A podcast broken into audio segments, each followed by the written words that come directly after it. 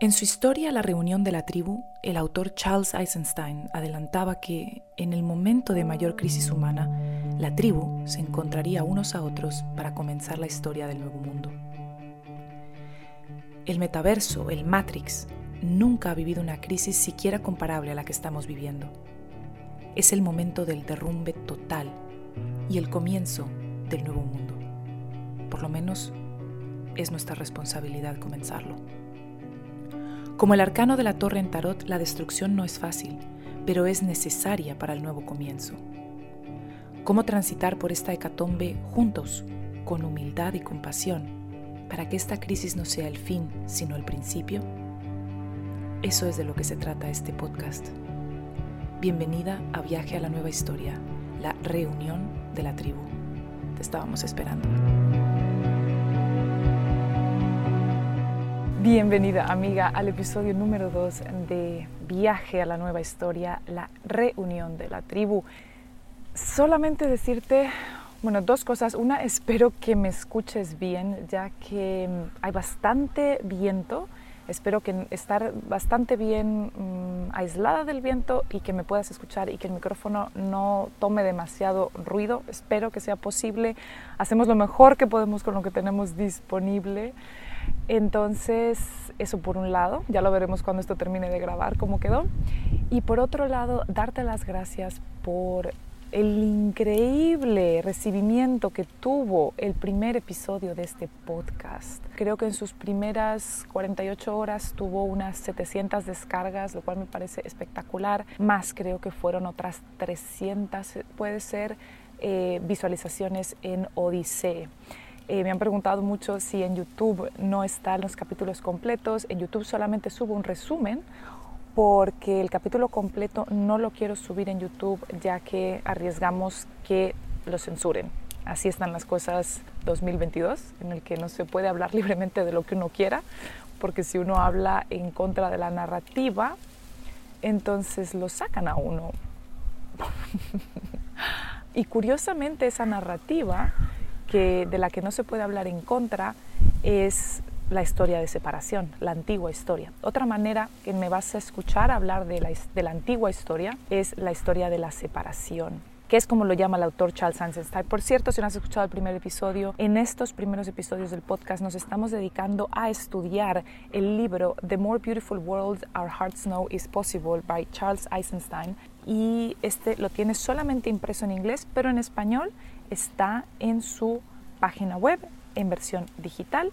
Te lo dejo en los comentarios, en la descripción de este vídeo, tanto si lo estás viendo en mi blog en Substack, como si lo estás viendo Spotify, en iTunes o en Odyssey. Aquí abajo te dejo el link a donde puedes empezar a leer el libro en versión digital en español o lo puedes comprar en su versión original en inglés o lo puedes encontrar eh, online fácilmente.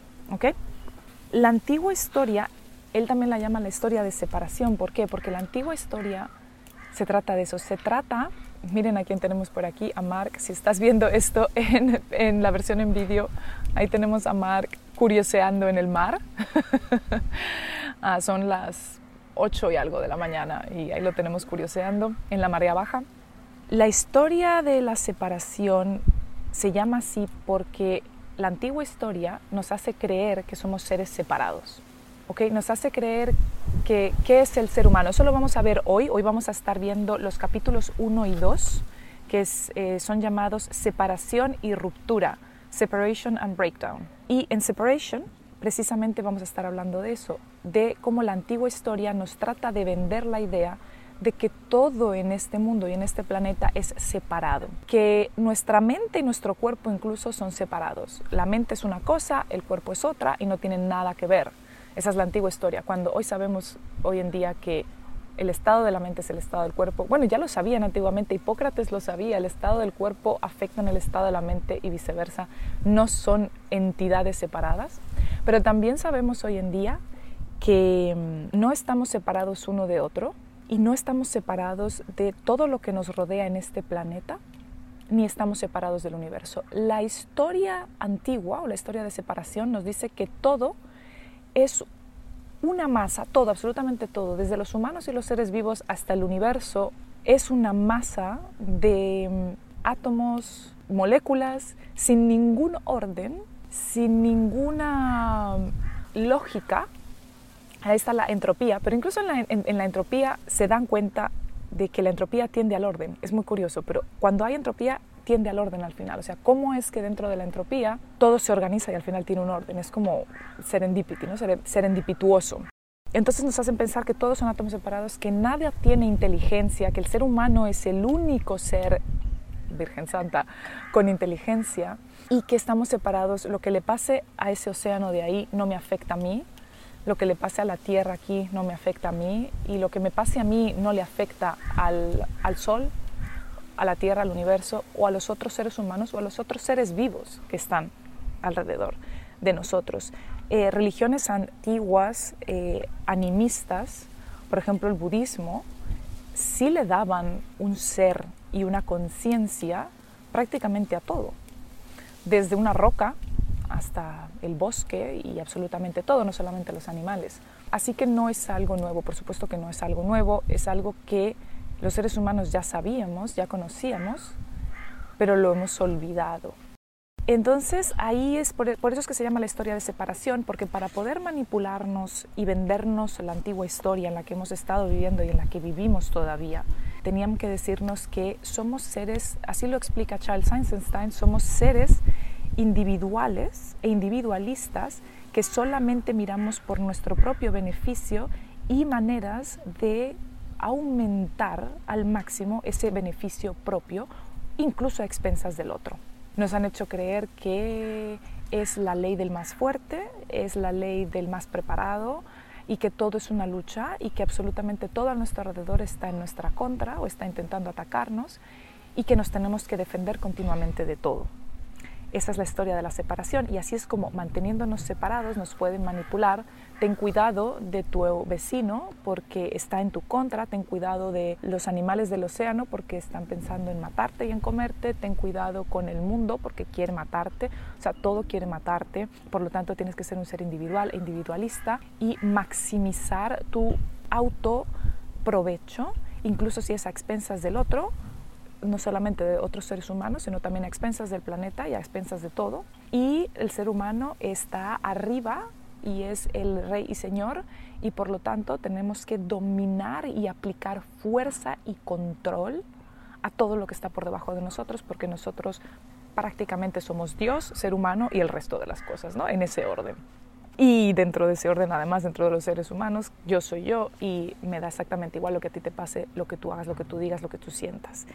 Eso no es verdad, pero es la historia que nos han vendido para que entremos en el Matrix sin pensárnoslo dos veces.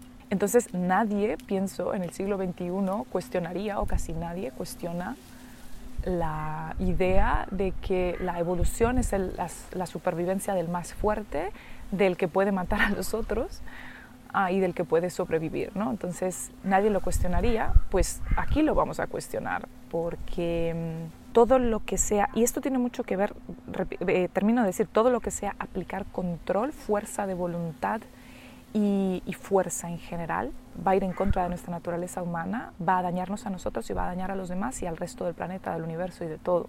Precisamente esto tiene mucho que ver Fíjense, cuando yo les hablo en mi curso de metabolismo ancestral, por ejemplo, o cuando yo les hablo en mis redes sociales sobre el metabolismo y sobre no hacer dietas, discúlpeme que me mueva porque no quiero que me dé mucho el sol, después voy a estar aquí muchas horas. Y siempre les digo, y hace no mucho saqué un vídeo que tocó fibras muy sensibles, que fue de por qué ya no recomiendo el ayuno. Y el gran motivo por el que ya no recomiendo el ayuno, aunque nunca lo recomendé forzado, siempre les dije, ayunar es no comer sin hambre, ayunar es no comer durante la noche porque estás dormido. Pero bueno, si no has visto ese vídeo, te recomiendo que busques Jimena de la Serna Ayuno y busques ese vídeo que creo que es de noviembre u octubre de 2021 y que lo veas para que entiendas por qué, mi punto de vista.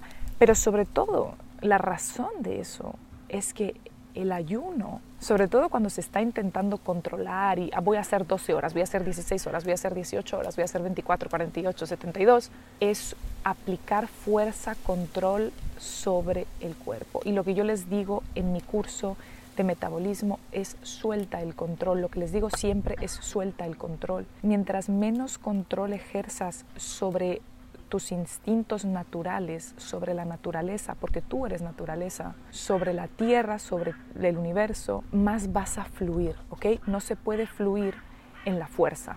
Todo esto que nos dicen los estoicos de hay que aplicar la fuerza de voluntad, hay que aplicar el sacrificio, hay que sacrificarse, ¿sí? Todo eso es historia de separación. No, todo lo que requiera de nosotros esa fuerza, de disciplina, de sacrificio, lo único que va a lograr es meternos más profundamente en el matrix, en la historia de la separación. Por eso es lo que les intento enseñar en mi curso de metabolismo, es la libertad alimentaria, que es una de las que más nos imponemos, porque se hace mucho dinero tratando de que la gente haga dietas todos los meses, haga dietas todas las estaciones, aplicar esa mentalidad de ten fuerza de voluntad, ve al gimnasio, quieras o no, tu fuerza de voluntad te va a sacar adelante, si tú te sacrificas entonces vas a conseguir algo bueno. Todo eso es historia de separación. Por eso cuando yo les hablaba en el primer episodio de que aquí vamos a tocar cosas de las que todos somos culpables, sin culpa, es decir, que todos practicamos y quedamos por sentadas que son así,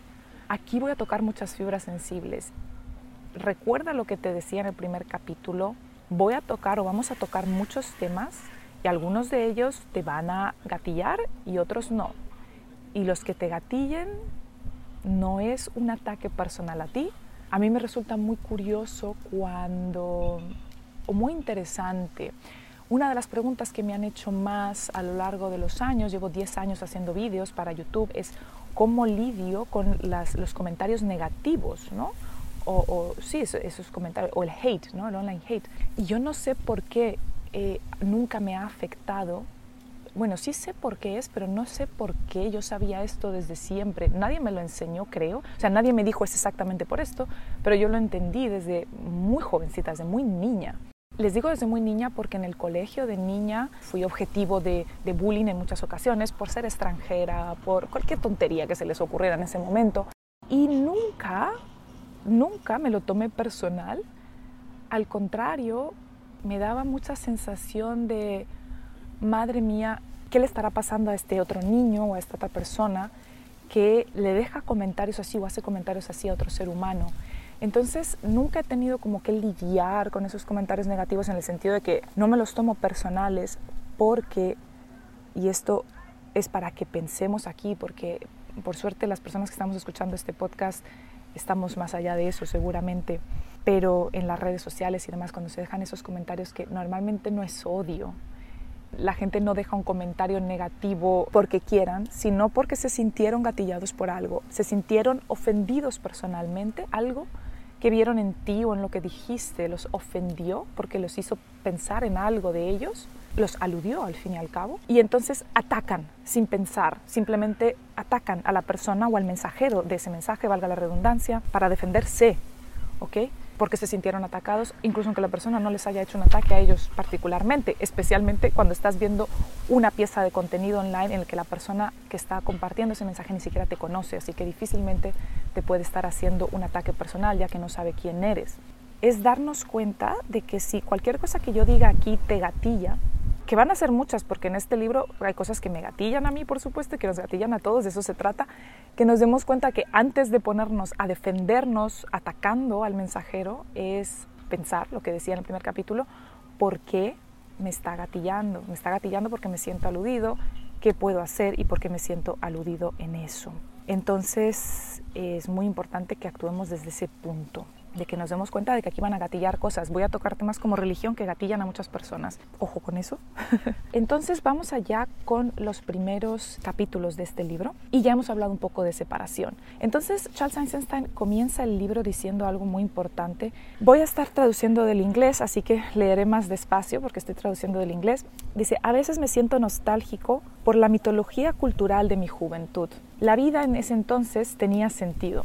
Si trabajabas duro, podías conseguir buenas calificaciones en el colegio, entrar en una buena universidad y después seguir un camino de profesión en el que serías feliz. Con muy poquitas excepciones, serías exitoso si obedecías las reglas de nuestra sociedad y las reglas de la sociedad eran sigue el consejo médico, el último consejo médico, mantente informado leyendo el New York Times, consigue una buena educación, obedece la ley, sé prudente en tus inversiones y eh, mantente alejado de cosas malas como las drogas. En ese entonces, habla Charles, la humanidad parecía destinada a crear un mundo perfecto a través de la ciencia, de la razón y de la tecnología, conquistar a la naturaleza y trascender nuestros orígenes animales y poder construir una sociedad racional.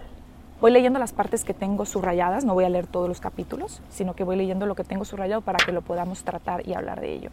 Entonces eso es lo que nos vendieron, nos vendieron desde siempre precisamente eso. Cuando éramos pequeños nos decían, estudia duro, sacrifícate, aunque te aburras muchísimo en el colegio, aunque sea totalmente antinatural que estés encerrado en una clase repitiendo una cantinela cuando podrías estar al aire libre recibiendo el sol y aprendiendo cosas realmente útiles para la vida, como, no sé, cazar, bucear, arreglar la electricidad, arreglar un coche, proveerte, construir una casa, sobrevivir en el, en el medio ambiente al aire libre, aprender a salvar una vida. ¿Por qué nunca, nunca, nos enseñaron a aprender a salvar una vida? O sea, primeros auxilios, ¿por qué no nos enseñan esas cosas? No, nos enseñan cosas de la separación. Apréndete una cantinela, repítela las veces que haga falta, aunque te aburras, porque recuerda, y ahí está la historia de la separación, el sacrificio que haces ahora te recompensará en el futuro, porque vas a tener entonces acceso a una buena universidad, a una, a una buena carrera, a una buena profesión, vas a ser feliz, vas a poderte comprar esa, comprar esa vida, ¿no? porque al final es comprarte esa vida que te habían prometido. Y Charles dice, la vida como yo la conocí, supuestamente tenía que ser más bella que esto, más real, tener más significado, y que el mundo debía ser más bello. No se supone que teníamos que odiar los lunes y vivir para los fines de semana y las vacaciones. No se supone que teníamos que mantenernos dentro de los edificios en un día maravilloso, en un día bello, un día después de otro día, o sea, todos los días dentro. Eso es lo que acabamos de decir. No nos han hecho para estar metidos y encerrados y para estar repitiendo cantinelas. Dice una cosa muy importante que la estábamos tratando el otro día en el en vivo del viernes, y miren lo importante que es esto, la adicción, tanta gente que sufre con adicción. Por ejemplo, en, lo que yo me dedico, me llega mucha gente con adicción supuesta a la comida. Soy adicto a la comida, soy adicto al dulce, soy adicto... Sí, lo que yo les digo en mi curso es verdad. La adicción solamente ocurre, o la obsesión con algo solamente ocurre porque te la estás negando. Cuando aplicamos la fuerza y aplicamos la disciplina y el sacrificio, lo único que estamos haciendo es corromper nuestros instintos naturales. Por ejemplo, ojo, disclaimer, aquí va un gatillo. Ojo con esto si te gatilla, pero esto es verdad y es así. Es un instinto natural y es un instinto saludable el instinto sexual.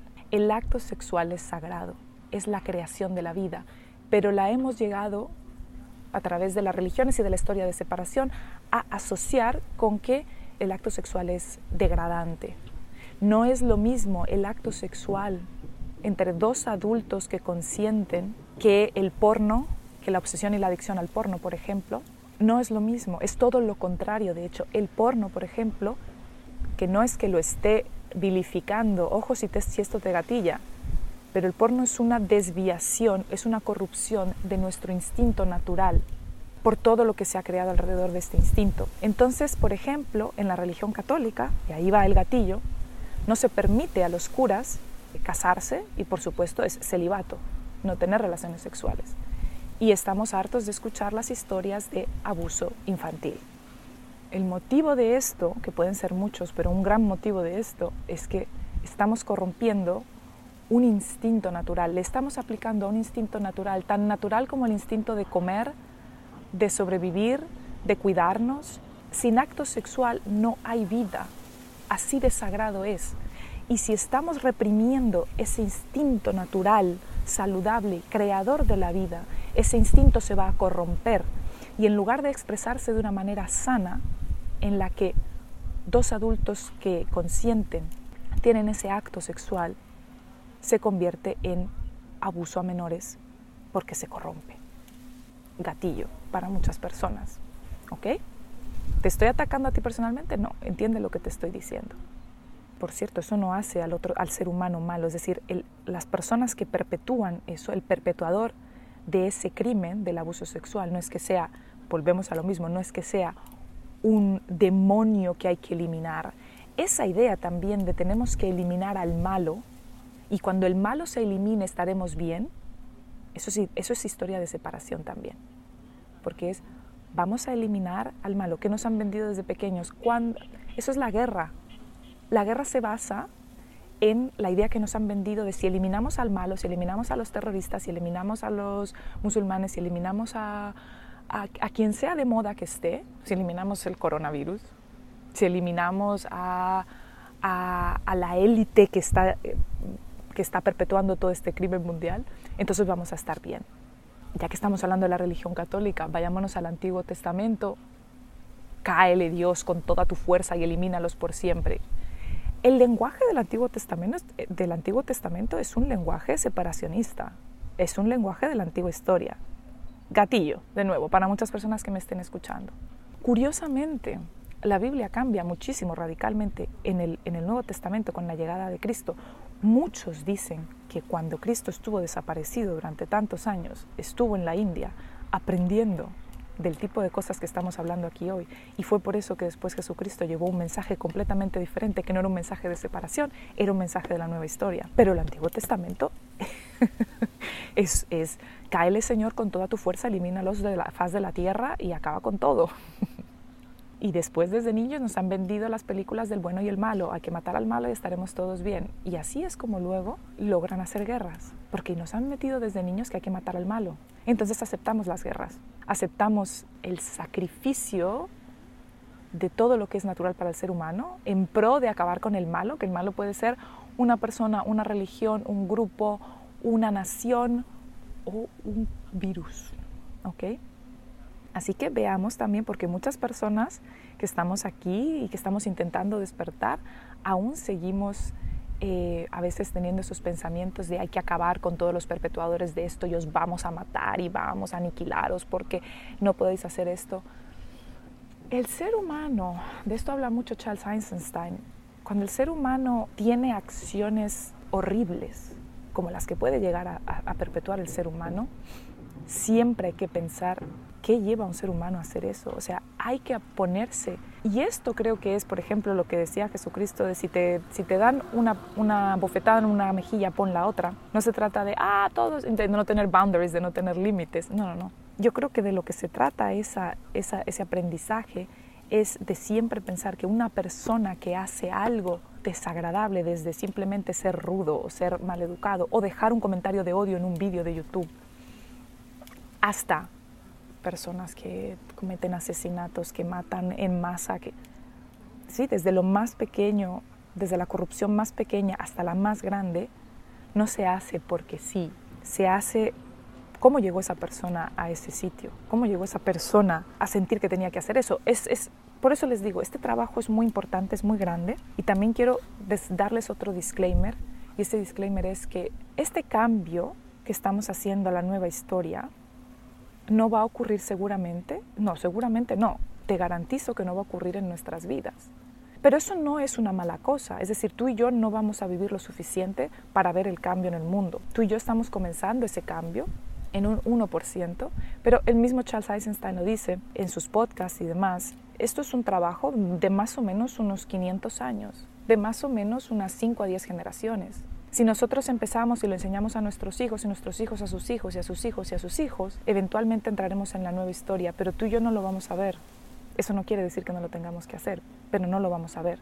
Y te quiero decir una cosa, puede que lo lleguemos a ver en el sentido de que tú y yo podamos llegar a vivir una vida nuestra, muy aislada del, mundo, porque el mundo va a continuar en la antigua historia, en la mayoría, hasta que poco a poco vaya cambiando y poco a poco son 5 o 10 generaciones. Tú y yo y las personas que estamos aquí, es posible que lleguemos a vivir en comunidades o de manera más afín a la nueva historia, pero no vamos a ver el cambio en el mundo y vamos a ser los menos y vamos a ser los raros y vamos a ser, no vamos a ver el flow, el fluir, la facilidad en todo, porque el mundo completo seguirá en la antigua historia durante muchos años y muchas generaciones. Así que desde ya te digo eso para que lo vayas teniendo en cuenta en este viaje al nuevo mundo, que nosotros lo comenzamos, pero nosotros no lo vamos a ver terminar. Esto es como cuando ahora estoy en Egipto, los faraones construyeron las pirámides, sabían que iba a ser algo maravilloso, pero que no lo iban a ver terminado. O cuando se construían las catedrales en la Edad Media, sabían que no las iban a ver terminadas, pero aún así las hacían y hoy en día les agradecemos que no les importara no verlo terminado, pero que lo hubieran hecho. Así esperamos que dentro de 300 o 500 años alguien diga, menos mal que alguien empezó este movimiento atrás, ¿no? porque ahora lo podemos disfrutar. Pero debemos saber que no va a ser para nosotros. ¿ok? Puede serlo a un nivel personal, en lo máximo posible, pero no lo vamos a ver completo en absoluto. En absoluto. Miren lo que dice entonces Charles Eisenstein, la adicción, el autosabotaje, la procrastinación, la pereza, la ira, pecados capitales, la fatiga crónica y la depresión son todas maneras en que nosotros nos retiramos de vivir en el programa de vida que nos han ofrecido. Más y más de nosotros no puede soportar vivir en la antigua normalidad por más tiempo. Nuestro sistema de dinero, política, energía, medicina, educación y muchos más ya no nos están dando los beneficios que una vez nos dieron o que creímos que nos daban. Entonces ahí es lo que está diciendo y es muy importante, esto lo hablábamos el otro día cuando les dije que cuando sentimos depresión, cuando sentimos procrastinación, pereza, todas esas cosas, cuando nos sentimos hartos con el mundo, no es porque algo vaya mal dentro de nosotros, es porque algo va mal con ese mundo, con esa historia antigua de la separación y nosotros ya no lo soportamos más. Para muestra un botón, desde que estamos aquí en Egipto, llevamos ya casi cuatro semanas, no he sentido un solo día angustia, malestar. Y les cuento porque estando viviendo en Alemania, nosotros nos da igual no poder ir a un restaurante, a un cine o a un bar porque no es nuestro estilo de vida. Nos da exactamente igual si no podemos participar de la antigua historia o del mundo, porque es un mundo en el que no queremos participar de todos modos. Pero aún así, lo que es el ambiente, lo que es porque no estamos separados y estamos todos unidos, es tan tóxico que la mayoría de los días, por lo menos en algún momento del día, yo tenía la sensación de desesperanza, de angustia, de hastío. No llegó a ser depresión, pero eran esas sensaciones. Y desde que estoy aquí, desde que estamos aquí, que estamos al aire libre, estamos al sol, aquí somos libres sin sin esa sensación. Y aquí la gente, los locales, la gente de aquí está bien, está contenta, está feliz, porque normalmente los países como estos son mucho más felices en, en, lo que es la felicidad real que los países desarrollados, que los países con ciencia, no con conciencia, sino con ciencia. ¿Ok? Los países, eh, sí, nuestros países del mundo occidental supuestamente tienen que ser más felices porque tienen más ciencia, más razón, más control, más todo es todo lo contrario, son los países que tienen menos de estas cosas los que más felices son. Y si no, veamos países como este o nuestros países en Latinoamérica. Cuando tenemos sentimientos de depresión es porque algo va mal en el sistema, no es con nosotros. Por supuesto puede ser que si estamos teniendo una vida tóxica, que nos sigue los cinco pilares ancestrales, recuerda que puedes saber de qué hablo en cincopilaresancestrales.com, el 5 con número, puedes sentir depresión también porque estás enfermo, porque le estás dando a tu cuerpo una vida tóxica. ¿Qué hacen para intentar mantenernos en el Matrix? Nos dan antidepresivos, nos dan medicación, nos, dan, nos dicen que el niño tiene falta de atención. El niño no tiene falta de atención. El niño o está con un estilo de vida tóxico o todo a su alrededor es tóxico, o ambas cosas. Y entonces nos medican y medican a los niños desde más temprano. ¿Y esas medicaciones para qué sirven? Sirven para anestesiar esas medicaciones anestesian nuestros sentimientos y nuestra intuición de que un mundo más hermoso existe y es posible. Esas medicaciones anestesian o nos separan más de nuestro conocimiento de la antigua vida. ¿Sí? ¿Se acuerdan de la historia que les leí en el primer episodio de cómo éramos y por qué llegamos aquí? El Matrix no le interesa que nos acordemos de cómo era esa vida en la que vivíamos. El Edén también puede ser llamado en la religión, ¿verdad? Nos sacaron del Edén. Oigan, vean cómo todo está unido. Nos lo llevan diciendo desde hace mucho. De esto vamos a hablar más adelante, cómo las historias, las historias que llevan en la humanidad milenios cuentan verdades. el Edén, nos sacaron del Edén. ¿Por qué nos sacaron del Edén? Es lo mismo que hablábamos en la historia del, del episodio pasado. Al Matrix no le interesa. Por eso el Matrix también nos dice, no eres espiritual, Dios no existe, no existe el Edén, no existe nada de eso porque nos intenta separar de nuestra espiritualidad, de nuestra divinidad. Y mientras más nos logre separar de eso, más nos puede meter en el Matrix y que no sepamos que estamos ahí esclavizados. Entonces dice, muy importante, la emergencia de un nuevo tipo de civilización, la edad de la reunión que sigue a la edad de la separación, solo se puede hacer a través de un profundo cambio que ocurre solamente a través del colapso. Solamente a través de un colapso, de una hecatombe, podemos cambiar. Y eso ya lo hablamos en el primer episodio. Y miren una cosa de las que dice, pero ¿cuántas veces nos ha pasado que no cambiamos si no tenemos una hecatombe o una serie de hecatombes que nos hagan despertar? Porque después de todo nuestros hábitos del antiguo mundo, de la antigua historia, están tan imbuidos en nosotros que incluye todos los aspectos de la vida. Por lo tanto, no puedes cambiar una cosa sin cambiar todo. Cuando cambiamos una sola cosa de nuestra vida, cambia todo a nuestro alrededor. Y en ese mismo sentido hablemos de la ecología, por ejemplo. En ese sentido podemos decir que la crisis ecológica, como todas nuestras crisis, es una crisis espiritual. Con esto lo que quiero decir es que si vamos al quid de la cuestión, lo que está pasando ecológicamente encompasa todos los aspectos de nuestra humanidad. Entonces hay que buscar qué está en el fondo. ¿ok? En el fondo está la historia de separación. Y la historia de separación contesta muy bien a las siguientes preguntas, que son las preguntas que nos tenemos que hacer. Las preguntas son, ¿quién soy yo? ¿Por qué ocurren las cosas? ¿Cuál es el propósito de la vida? ¿Cuál es la naturaleza o qué es la naturaleza humana? ¿Qué es sagrado? ¿Quiénes somos como personas? ¿De dónde venimos y a dónde vamos? Esas preguntas las tenemos que responder. Esas preguntas las tenemos todos los seres humanos. Y así es como la responde la antigua historia. ¿Quién eres tú? Eres un individuo separado entre otros individuos separados en un universo separado de ti también.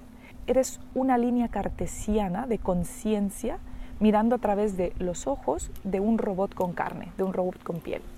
Ya lo hemos hablado, somos separados, somos robots con piel, somos moléculas, somos átomos y no somos nada más. Estamos separados todos de todos. Nos pregunta también, ¿por qué ocurren las cosas? La antigua historia nos dice, todo ocurre por interacciones matemáticas. La inteligencia, el orden, el propósito y el diseño son ilusiones, no existen. Debajo de todo simplemente es una mezcla de fuerzas y masas. Cualquier fenómeno, cualquier movimiento, la vida es el resultado de una suma total de fuerzas que actúan sobre los objetos. Eso es lo que nos dice la antigua historia. Por eso ocurren las cosas, porque la entropía, porque todos son moléculas y entonces hay fuerzas físicas que actúan sobre esas moléculas y entonces ocurren las cosas. Punto. No hay inteligencia, no hay orden, no hay propósito, no hay diseño. Eso son todo ilusiones. ¿Cuál es el propósito de la vida? Y así nos responde la antigua historia. El único propósito de la vida es simplemente vivir, sobrevivir y reproducirnos para maximizar el propio interés racional. Ya lo hemos hablado. La antigua historia nos dice, lo único que somos somos animales que solo quieren vivir, sobrevivir y reproducirse a expensas del otro si tiene que ser. ¿Cuál es o qué es la naturaleza humana? La naturaleza humana es protegernos a nosotros mismos. Y ojo lo que dice aquí. Para protegernos a nosotros mismos debemos ejercer tanto control como sea posible. Mientras más control, más protección. ¿Qué es lo que está pasando hoy en día en el mundo? Están aplicando un control totalitario absoluto de dónde vamos, de con quién hablamos, de con quién estamos, de no te unas con otros, controla, tápate la cara, no te unas con otros, no hables, ni siquiera te reúnas con tu familia, no hables con otros, todo está prohibido. Hay que controlar dónde estás, a dónde viajas, por qué estás ahí, dónde te estás moviendo. Control, control, control, porque así vas a estar seguro. Nos están vendiendo, si ven cómo este libro ya nos habla de lo que está pasando hoy en día, nos han vendido, nos han tratado de vender la idea de que a través de ser controlados al máximo, el gran hermano de George Orwell, a través de tener al gran hermano sobre nosotros, vamos a tener seguridad, vamos a estar bien, no vamos a enfermar ni vamos a morir. También hay una fobia a la muerte impresionante, que eso es otro tema para hablar. Ojo con eso. Por lo tanto, ¿qué es sagrado? Miren lo que dice aquí que es muy importante. Ya que la antigua historia nos dice que el perseguir nuestro propio beneficio es algo antisocial, entonces tenemos que aplicar más control sobre ella. nos dice la, antigua historia que tenemos que ser antisociales, es decir, todo para mí, incluso a expensas de ti, pero como eso está mal visto, entonces tenemos que sobreponernos a, nuestro, a nuestra programación biológica, que es todo para mí a expensas de ti, y perseguir cosas más elevadas, perseguir la espiritualidad. Una persona sagrada no sucumbe a los deseos de la carne, toma el camino de negarse a sí mismo, de ser muy disciplinado, de ser, bueno, una cosa en Eso en la parte religiosa. En la parte secular, que es la no religiosa, hablaríamos de que la persona virtuosa es una persona que aplica la razón y la mente y los principios y la ética a todo. Esa es la persona virtuosa. Disciplina y control. Ambas, religión y secular, nos dicen exactamente lo mismo. Disciplina y control porque eres un ser antisocial y ser antisocial está mal visto. ¿Ok? Estamos separados del cuerpo, Dios vive por encima de la tierra y, ya está. Y lo sagrado no es de este mundo. En este mundo no hay nada sagrado. Es, está en otro sitio cuando te mueres y entonces ahí ya entras a lo sagrado. ¿Quiénes somos como humanidad, como gente? Ah, entonces la antigua historia nos dice que somos una especie de animal muy especial. Somos los únicos que tienen alma, según la religión, y según la ciencia somos los únicos que tenemos una mente racional. Solo nosotros poseemos conciencia de dónde venimos y a dónde vamos. Ah, nos dice simplemente que gracias a nuestros grandes cerebros desarrollamos la ciencia y gracias a la ciencia ya no tenemos superstición y gracias a la tecnología ya no tenemos rituales y eso fue avanzar como seres humanos.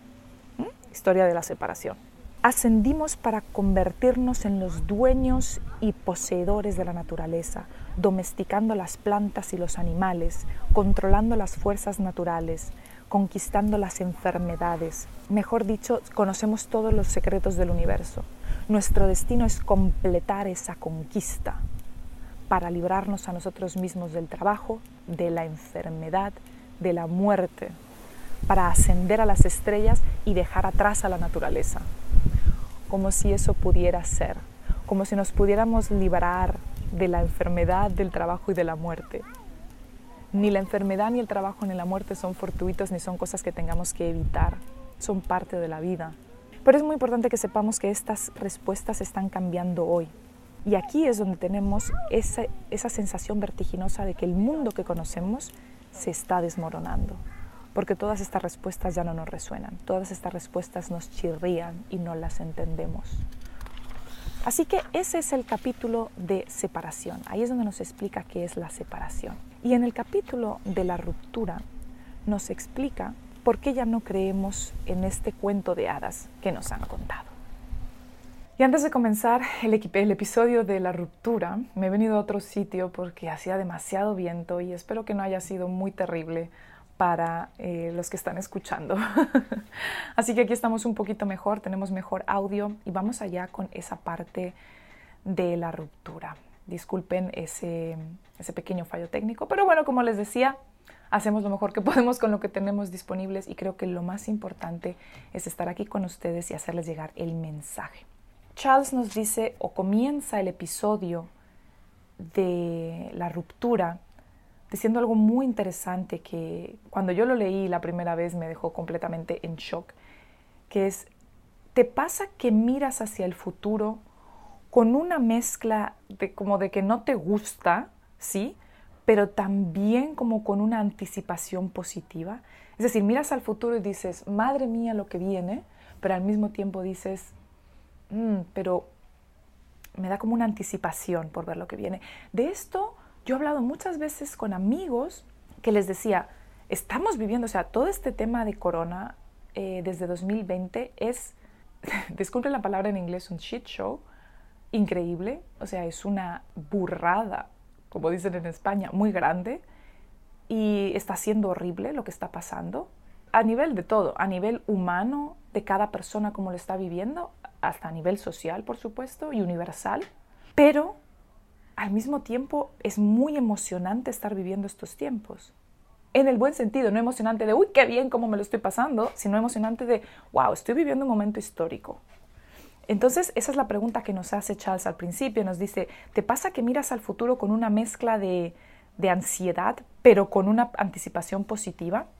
¿Te pasa que cuando se acerca una gran crisis, una super tormenta o una crisis financiera, hay una parte de ti que dice, tráelo, bring it on, tráelo, esperando que esto nos libre ¿no? de la antigua historia, ¿no? Es como decir, sí, o sea, que, que ocurra, déjalo que ocurra, a ver qué pasa. Esto lo sabrán muchas personas. Aquí voy a hablar un poco un tema más en, mi caso personal. Esto ocurrió en mi país, Colombia, cuando, es un, es un ejemplo entre muchos, cuando finalmente se decide que vamos a salir a las calles y vamos a librar al país de, bueno, el país no está libre de corrupción, por supuesto que no, pero ni siquiera soñarlo, ni está libre de crimen, pero han cambiado mucho las cosas también, para bien, para mal. Bueno, no vamos a hablar de eso ahora, eso es un tema muy largo, pero hubo un momento en el que la gente, en los 90, finales de los 90, principios de los 2000, que la gente se unió toda y dijeron, ¿saben qué? Si esto tiene que pasar y tenemos que caer con ello, pues caemos y punto, a ver si libramos esto para nuestros hijos. Ese puede ser un ejemplo, por ejemplo. Pero mira lo que nos dice eh, Charles, nos dice, lo que nos está pasando ahora es que somos como niños que ya han crecido y se han hecho más grandes que esa historia que una vez nos contaron. Y hoy en día sabemos que es solamente una historia. Es como cuando éramos niños y nos contaban historias que no voy a mencionar aquí porque sé que muchas personas escuchan esto con sus, con sus hijos. Esas historias que nos contaban de niños y que nos las creíamos por completo y eran historias maravillosas. Y luego de mayores descubrimos que no eran verdad y no pierden la magia por eso, pero nos damos cuenta de que no eran verdad. Pues así nos está pasando con esta. Es, somos como niños que nos estamos dando cuenta que era una historia y que no era verdad. ¿Y por qué ha ocurrido esto? Charles dice que en los últimos 30 años han ocurrido historias que han ido rompiendo la cáscara protectora de la antigua historia. Es como cuando en la película Matrix ocurren los déjà vus cuando ven una cosa dos veces, ¿verdad? Neo veía un gato dos veces, ¿verdad? Y se daba cuenta que había un fallo en el Matrix. Pues más o menos eso viene siendo ahora cuando ocurren cosas en el mundo que nos hacen darnos cuenta de que la historia no es verdad y que se está fracturando. Hay como pérdidas, ¿ok? Hay como leaks, hay como fugas, no pérdidas, fugas. Hay como una fuga que de repente decimos, es como, como el déjà vu, es como el gato que pasa dos veces. Como, qué raro, eso no es normal. Si esta historia fuera verdad, si esta historia que me contaron fuera verdad, no tendría por qué pasar eso. Eso ha sido un fallo, un glitch en el Matrix. Entonces ya no nos creemos las historias que nos han contado nuestras élites. ¿Qué tipo de cosas ocurren en el mundo que nos hacen dar cuenta o que rompen la cápsula protectora de esta historia? todas esas cosas que no van con la historia que nos contaron de que mientras más control apliquemos y más ciencia apliquemos y más avanzados estemos, más libres, más felices y más bienestar vamos a tener. Entonces nos habla Charles de muchas de esas cosas. Las pueden leer como esas villas en Bangladesh donde todo el mundo ha vendido uno de sus riñones para poder pagar deudas, prisiones en China donde los prisioneros juegan, tienen, son obligados a jugar 14 horas al día a videojuegos para crear personajes que luego se le pueden vender a niños o a chavales eh, jóvenes en el mundo occidental.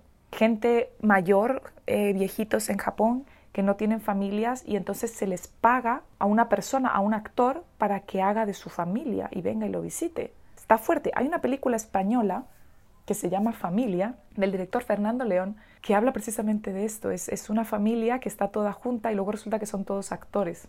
No sé si la habrán visto esa película, se llama Familia, de Fernando León, es una película española muy buena, la pueden ver, muy, muy buena, y hablaba precisamente de esto, lo cual me recordó a eso. Y entonces él nos explica que ocasionalmente algo ocurre que es tan absurdo, tan terrible o tan increíblemente injusto, que penetra estas defensas de la antigua historia y hace que la gente se cuestione cuánto de esto es real. Y estos eventos presentan una crisis cultural. Y eso es lo que ocurre en el 2020. Todo esto que ha ocurrido ha sido una hecatombe, una crisis cultural tan grande que ha hecho que gente que nunca se hubiera cuestionado todo esto se lo esté cuestionando por primera vez. Y que los que ya nos lo cuestionamos nos lo recontra cuestionemos o sepamos o veamos confirmadas nuestras sospechas. Entonces, lo que ocurre muchas veces y tenemos que prevenir es que cuando ocurren estas cosas que llevan ocurriendo siempre, la antigua historia es capaz de recuperarse y de tomar esas historias, esas crisis, tejerlas dentro de su entramado para que parezcan que son parte del entramado de la historia normal y que no pasa nada. No permitamos que esto ocurra. No permitamos que ahora que hay muchos países que están diciendo, ah, Corona ya no existe y que estén levantando todas las restricciones, no permitamos, ojo con eso, porque eso es una táctica, eso no es más que una táctica para lograr entretejer ahora esta crisis cultural que está haciendo que todo el mundo se cuestione la antigua historia a través de que haya países que, las, que, digan, ah, ya no pasa nada, lo hemos superado, logran, logra la antigua historia entretejer esta crisis que ha sido la más grande hasta ahora, pienso, en la que la humanidad entera se ha cuestionado todo.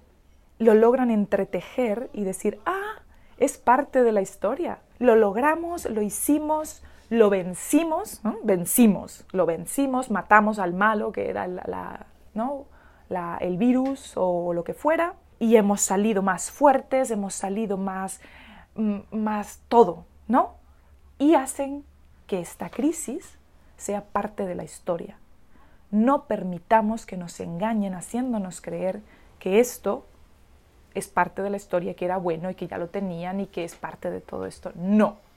Ha sido un crack, una fuga en el Matrix un déjà vu, un cato pasando dos veces, el más grande del mundo. No permitamos que nos hagan creer que esto era todo parte de la historia, porque no lo es. No volvamos a dormirnos, aunque yo creo que va a ser difícil después de esta, por lo menos por mucho tiempo. Eso es lo que va a lograr la, Agenda 2030, que es la que pensamos muchos que está en, en acción, dice que todas estas cosas que vuelven a hacer que todo vuelva a ser parte del tejido de la antigua historia, nos hacen creer que somos una civilización tan desarrollada que estamos en el buen camino y que la bondad y que las cosas buenas vienen a través del control. Nos van a hacer creer que como hemos aplicado tanto control, nos hemos tapado todos la cara, nos hemos quedado en casa, no hemos viajado, no hemos visto a nuestra familia, no hemos ido a visitar a nuestra abuelita que se murió en el hospital sola, no hemos hecho nada de esto, hemos aplicado ese control, ese sacrificio gracias a que nos hemos sacrificado, ahora podemos ser libres de nuevo. Ahora podemos decir que hemos superado el corona. Ahora podemos volver a visitar a nuestra abuelita en el hospital para que se muera en el hospital con nosotros. Y no que toda la gente que se murió sola o que tuvo que parir sola en un hospital porque no dejaban entrar ni siquiera al marido. ¿En, en qué mundo? No permitamos que nos hagan creer que esto fue normal y que fue bueno y que gracias a ese sacrificio ahora somos mejores y somos buenos. No, no, basura, rubbish, rubbish, no. Déjenme leer aquí. Una de las cosas que él nos cuenta en las páginas es que lo que nos viene a hacer dar cuenta es que supuestamente si la antigua historia fuera real y todo lo que nos han contado fuera real, ahora tendríamos que estar mejor que lo que estábamos, porque ahora hay más ciencia, ahora hay más tecnología, ahora hay más control, ahora hay más autoritarismo, ahora hay más... Entonces, tendríamos que estar mejor, tendríamos que ser más saludables, más inteligentes, más felices, más longevos. Y no somos ninguna de esas cosas. Somos más infelices y más deprimidos. Estamos muriendo antes, estamos llenos de enfermedades crónicas, estamos llenos de depresión. No estamos felices. Tenemos más adicciones. Entonces, ¿funciona o no funciona? Tenemos que estar atentos de que en los tiempos que vienen, mi gente, nos vamos a dar cuenta de que todas las acciones familiares y nuestra manera de pensar antigua ya no va a hacer sentido, no va a tener sentido.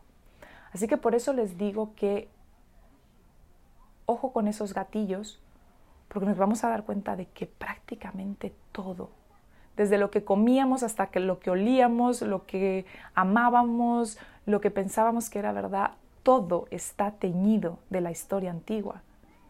Y en todas las áreas de la vida nos vamos a dar cuenta de que ya no tienen sentido, o por lo menos no todo el sentido que pensábamos que tenían. ¿Saben lo que ocurre cuando nos dejamos caer en esto que está ocurriendo? Es que nos volvemos más cínicos, más desesperados y tenemos más odio. Toda esta antigua historia lo único que está logrando es que seamos más cínicos, más desesperados y tengamos más odio. Entonces tendríamos que estar mejor, pero en vez de estar mejor, somos más cínicos, más desesperados y tenemos más odio. Y aquí estamos para todos aceptar, y yo la primera, cómo estamos en la antigua historia, porque lo que les decía en el primer episodio es verdad. Yo no les hablo a ustedes desde el punto de, ah, yo ya vivo en la nueva historia y ustedes no y tienen que venir a este lado. No.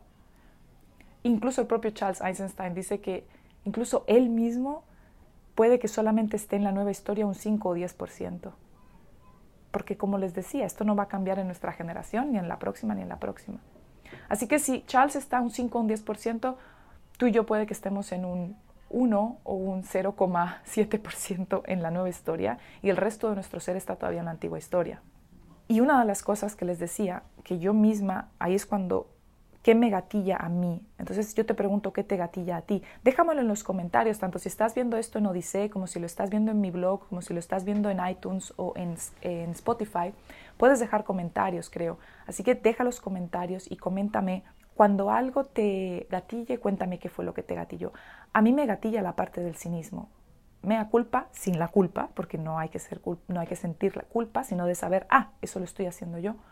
El cinismo es algo muy presente en mí. ¿Qué es el cinismo? El cinismo es, se puede resumir como no creer en nada ni en nadie. Esa desconfianza que tengo hacia los gobiernos, hacia las élites, desafortunadamente también tiñó mi relación con otros seres humanos hasta el punto en el que siempre he pensado que otros seres humanos, como dice la historia de separación, están primero para ellos, aunque sea a expensas de ti. Por lo tanto, ha sido algo muy presente en mi vida, siempre he pensado, otras personas siempre están pensando, ¿qué hay para mí? ¿Cómo me beneficio yo? Y eso no quiere decir que yo no confíe en nadie, tengo muchas personas en las que confío, pero ha sido algo en lo que he trabajado mucho los últimos años y que la vida, gracias a Dios, me ha traído mucho para que yo lo pueda practicar y lo pueda mejorar, y es llegar a creer en las personas y en el espíritu del regalo de las personas, de ser simplemente bien por bien, sin estar pensando en un motivo ulterior. Y es algo que, que ha sido un despertar maravilloso para mí y es alejarme del cinismo. Es algo en lo que trabajo mucho, alejarme del cinismo, alejarme en la no confiar o, no confiar, yo no estoy como diciendo no confío en ti, yo estoy siempre así, no. Y cuando yo soy agradable con la gente no es falso de que yo diga estoy siendo falsa contigo, no, no, pero siempre está detrás de mí pensar, mm, ¿por qué esta persona está siendo generosa? ¿O por qué esta persona está haciendo esto? Desafortunadamente, en mi caso personal, esa desconfianza o ese cinismo que tengo a las élites y a los gobiernos lo he llegado a aplicar a, los, a las personas, a los humanos también. Y esa es una parte que tenemos que eliminar. Bueno, eliminar no, no. Esa es una palabra, ¿sí ven? Esa es una palabra de la antigua historia y de la separación. Eliminar. Todo lo que sea eliminar es de la antigua historia. No, pero es algo en lo que hay que trabajar. No hay que eliminarlo porque no, no todos.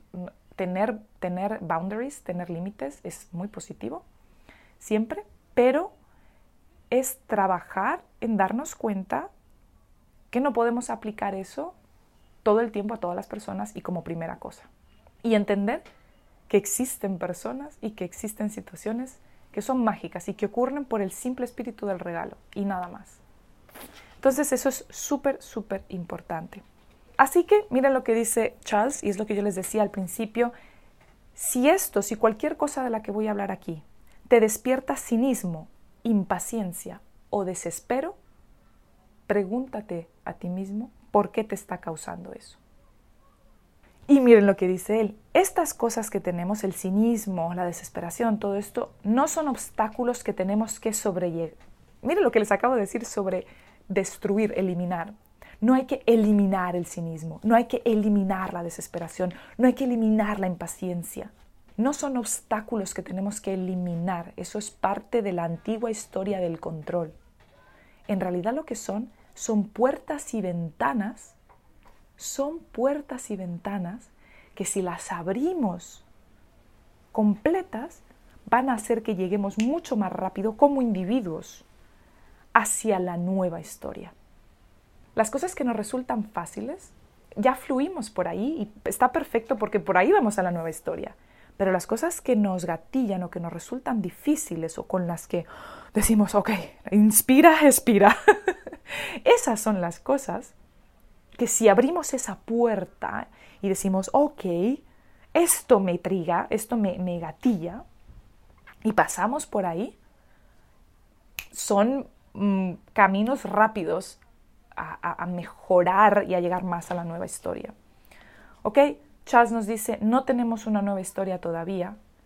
Cada uno de nosotros es consciente de que existe esta nueva historia. ¿Y cómo somos conscientes de que existe esta nueva historia? En todas esas cosas que llamamos alternativas. La medicina alternativa, lo holístico, lo ecológico, lo bio, todas esas cosas son parte de la nueva historia y somos conscientes de que existen.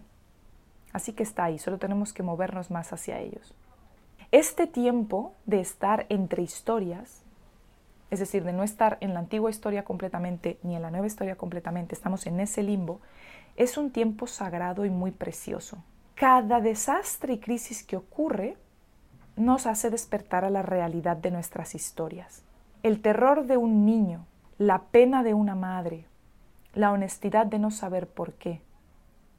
Es en esos casos cuando nuestra humanidad dormida se despierta y entonces venimos a la ayuda el uno del otro, humano a humano, y aprendemos quiénes somos.